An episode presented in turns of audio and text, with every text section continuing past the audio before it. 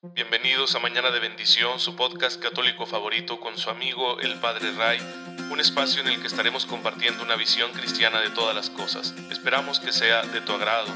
Gracias por estar aquí. Comenzamos.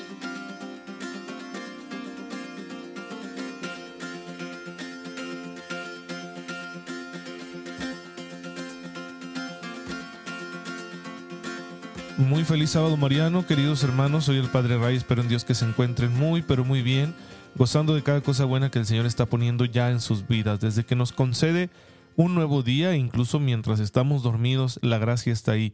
Las bendiciones del Señor están ahí porque tanto nos ama que por supuesto quiere bendecirnos de múltiples formas para que con esas bendiciones, con esa gracia podamos resolverlo todo cristianamente, a la manera de Jesucristo nuestro Señor.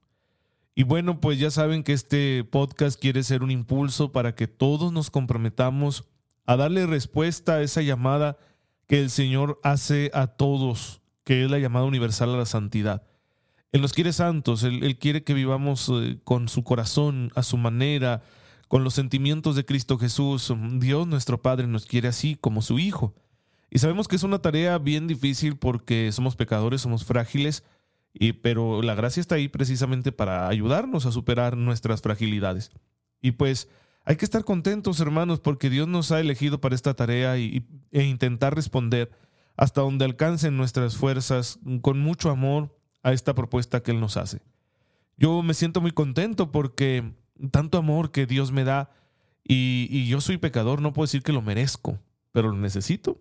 Necesito este amor y por eso constantemente le digo al Señor, dame más, yo no sé si tengo el, el derecho a pedírtelo, yo no sé si tengo algún mérito que me haga acreedor a ello, pues creo que no, Señor, pero tú eres bueno, así que dame más amor, lo necesito para disfrutar mi vida, para poder superar pues las adversidades y para poder ser generoso en el servicio.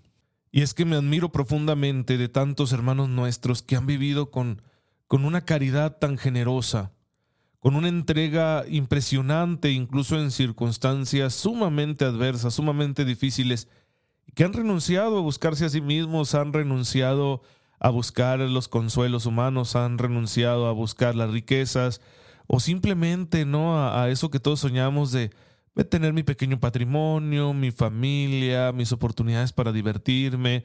Gente que renuncia a casi todo eso, y no de una manera inhumana, porque claro que en esta sencillez y en esta generosidad saben divertirse, saben vivir, saben amar y eso es lo más impresionante de todo, que no son gente amargada, sino que realmente están entregándose con mucha generosidad, incluso hasta el sacrificio, y al mismo tiempo son felices. Entonces yo me admiro mucho de eso y, yo digo, yo quisiera ser así. En ocasiones no, no le echo ganas, ¿verdad? Dios me ayude con su gracia, pero me admira y quiero imitar la vida de estas personas como las dos beatas que les voy a presentar yo este día. Dos mujeres francesas, eh, Francisca Trejet, nacida por allá en 1756, y Juana Verón, Jean Verón, eh, nacida en 1766. Me ha llamado la atención esta, esta mujer, Jean Verón, primero por la juventud en la que ella murió y después porque ella nació un 6 de agosto, que es el día también de mi cumpleaños. Así que por ahí me llamó mucho la atención la vida de estas dos mujeres. Ambas entraron a una congregación religiosa femenina llamada las Hermanas de la Caridad de Nuestra Señora de Hebrón.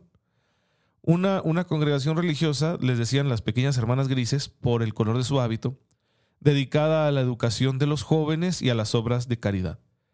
Y precisamente ellas dos les tocó colaborar en una escuela. Se fundó una escuela para poder ayudar pues eh, a los niños, a los jóvenes, especialmente de las familias pobres, y aparte, pues desde ahí ellas eh, tenían una, una iniciativa de, de, obras de caridad, ¿no? De ayudar a los enfermos, a las personas que tenían alguna discapacidad, etc. Pero vino la Revolución Francesa, ¿sí? Y en 1791 se le pedía a todas las personas que estuvieran ejerciendo la educación jurar fidelidad a la República, lo que implicaba rehusar fidelidad a la Iglesia. E, y se prohibió el ministerio de los sacerdotes que, que no renunciaran a su fidelidad a la Iglesia. Y bueno, las hermanas renunciaron a su escuela, se acabó aquella obra, se dedicaron solo a la caridad con los pobres, pero también llegaron a acoger a algunos sacerdotes que se habían rehusado a jurar fidelidad y que estaban ejerciendo su ministerio en la clandestinidad.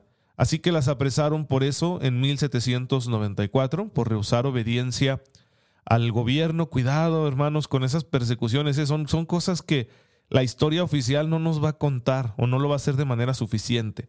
Pero todo eso de la Revolución Francesa no fue para nada romántico. Sí, a veces decimos, ah, es que eso es lo que nos trajo libertad y sentó las bases de la democracia. Pues tal vez, tal vez fue un factor que contribuyó mucho, lo puedo reconocer, pero se ejerció de una forma muy violenta. Muy, muy, muy violenta. Se cobró muchas víctimas, ¿sí?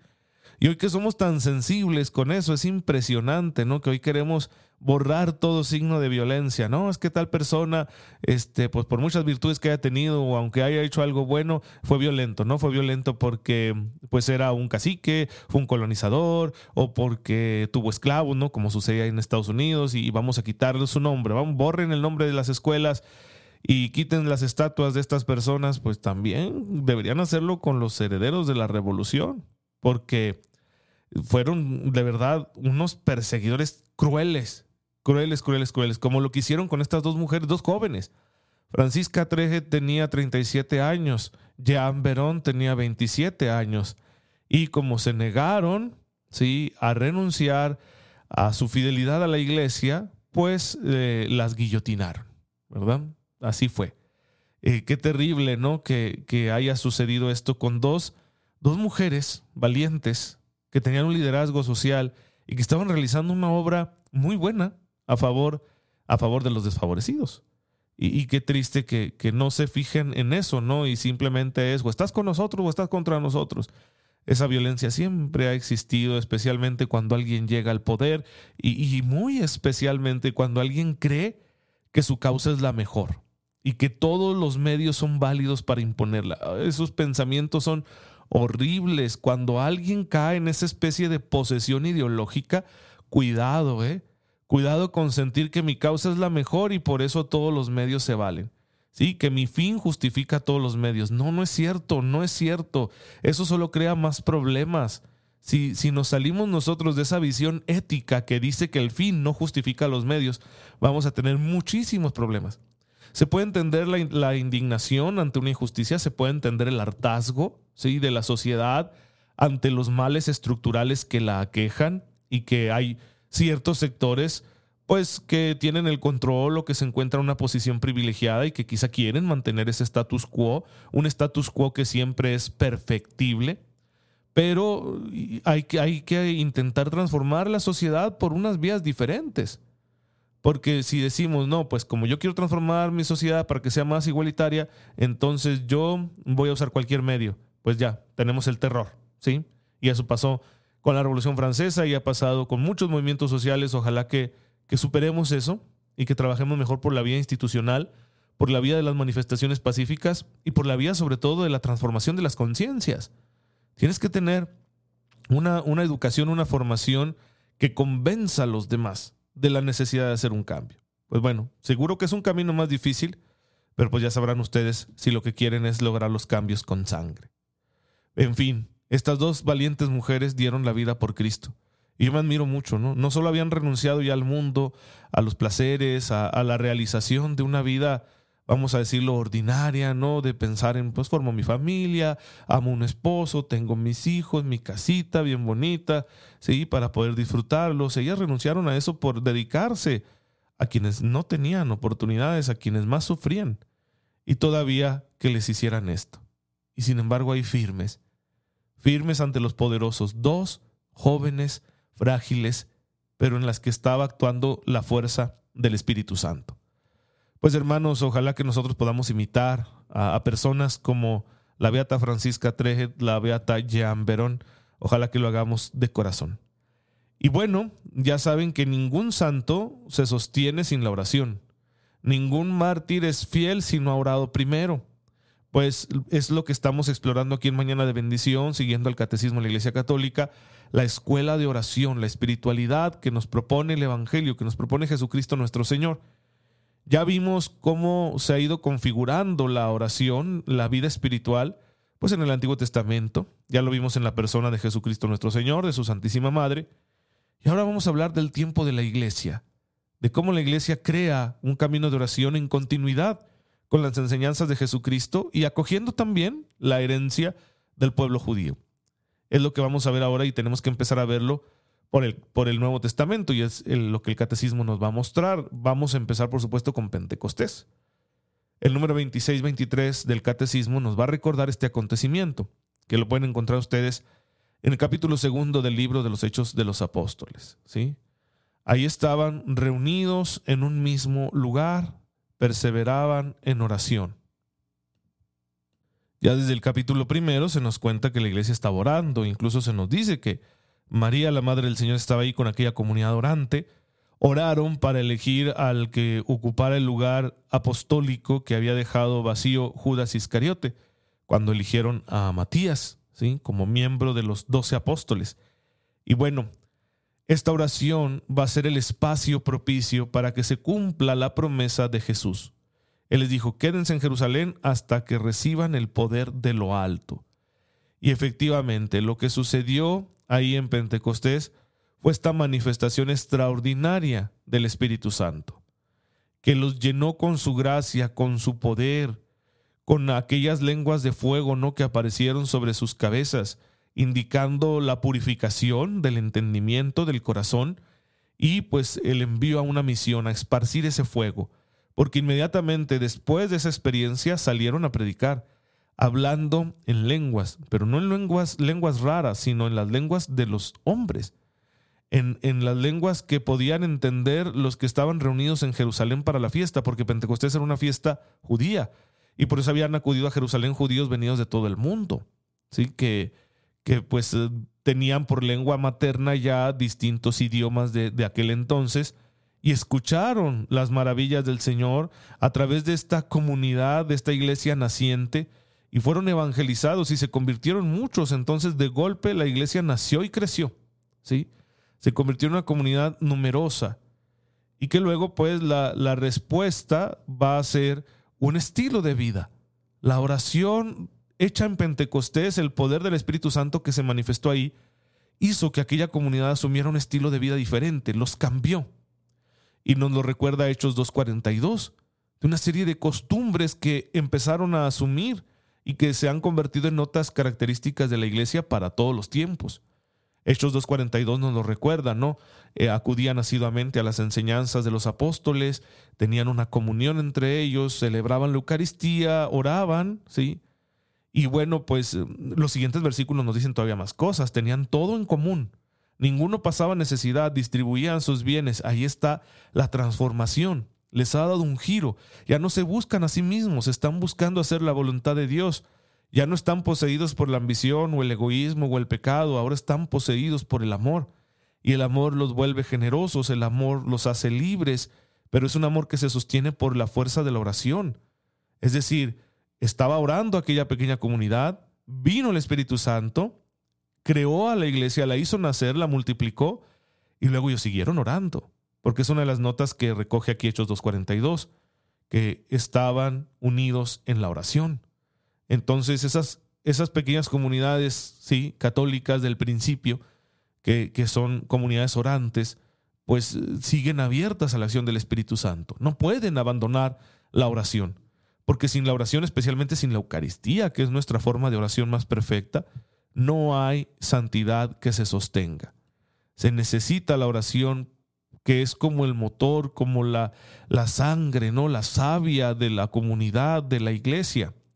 Y debe, debe ser siempre constante, debe ser continua. Así que esta iglesia fundada sobre los apóstoles, ahora fortalecida con el Espíritu Santo, es una iglesia misionera y es una iglesia que transforma su entorno social. Por esa generosidad de compartir bienes, de ayudar a los necesitados, va a ser una característica inmediata de la iglesia ahí en Jerusalén. Después vendrá la gran expansión, ¿no? Empieza el camino misionero. Cuando salen de, Jerusalén, van a otros lugares de Judea, a Samaria y después irán más allá de Palestina y, van a llegar a, Siria, van a llegar a Antioquía especialmente, esa gran urbe del mundo grecorromano en aquel entonces, y de ahí sobre todo por el ministerio de San Pablo, pues van a extenderse todavía más, y, y de lo que es el Medio Oriente van a pasar a Europa. Se fundarán las primeras comunidades en Grecia, nacerá una comunidad cristiana en Roma. Sí, quedará muchos mártires y de ahí se va a ir expandiendo y por eso, miren, en dos mil años aquí estamos. ¿sí? Y aún falta, aún falta mucho. El Espíritu Santo nos sigue impulsando, pero para que esta tarea no se apague y para que podamos seguirle mostrando al mundo el amor de Dios, necesitamos orar. Necesitamos hacer oración, necesitamos crear el espacio para que el Espíritu Santo actúe. El Espíritu Santo no va a actuar con poder donde no hay oración, porque donde no hay oración no se está confiando en Él. Cuando oramos es precisamente porque confiamos en el poder del Espíritu Santo. Entonces tú crea ese espacio en tu vida. Por supuesto, primero que nada en tu corazón, pero también en tu hogar. Recuerden, el hogar tiene que ser una iglesia doméstica.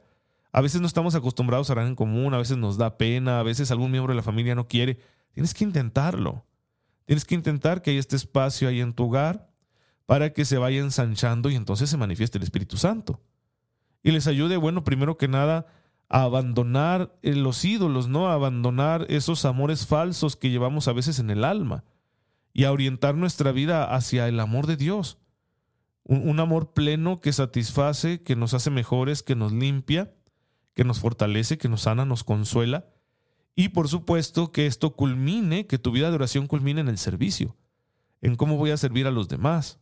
¿Sí? Tal vez puede ser simplemente, bueno, pues aquí tenemos a la abuela enferma, lleva en cama mucho tiempo o está en silla de ruedas, hay que cuidarla, hay que alimentarla, hay que bañarla, ahí tienes tu servicio. Ahí dedícate de corazón, entrégate y el Señor te lo premiará. Y, y si Dios te da más fuerza, más generosidad, pues a lo mejor ir más allá de las paredes de, tu hogar y decir, híjole, aquí, aquí hay un vecino enfermo, aquí hay una persona que, está muy triste porque perdió un ser querido, aquí viene una niña y se, se, roba el internet para sus clases, bueno, pues no, no la corras, ¿no? Compártele y ayúdale y ponle una sillita, una mesita para que ahí tome su clase, ayuda como puedas hasta donde tú, tú alcances. Y si puedes enseñarle a alguien a valerse por sí mismo también. Por supuesto, si puedes darle la oportunidad a alguien de trabajar, qué, qué bonito, ¿no? Decir, mira, yo te enseño o te doy empleo, ¿sí? Y, claro que es un compromisote y claro que va a ser difícil, pero hay que hacerlo. Hay que ir más allá de las fronteras de nuestro hogar. Y si te organizas con otros, pues va a resultar mejor. Y si vienes a la parroquia y le dices al sacerdote, tengo una iniciativa, Déjeme este, asociarme con algunos aquí en la parroquia y vamos a darle. Y órale con la bendición de Dios. Vamos a crear una bolsa de trabajo, vamos a dar un taller de capacitación de manualidades para madres solteras, o vamos a dedicarnos a limpiar las calles porque aquí están bien sucias, va a ser un foco de infección, y más ahorita con el COVID, o, vamos a, a reconstruirle la casa a tal persona que se le quemó. Y aquí nos ofrecemos, ¿no? Mire, mi compadre es albañil y yo soy eh, carpintero, eh, vamos a, hacer algo. Y otro dice, pues yo no sé hacer mucho, pero aquí les coopero, ¿no?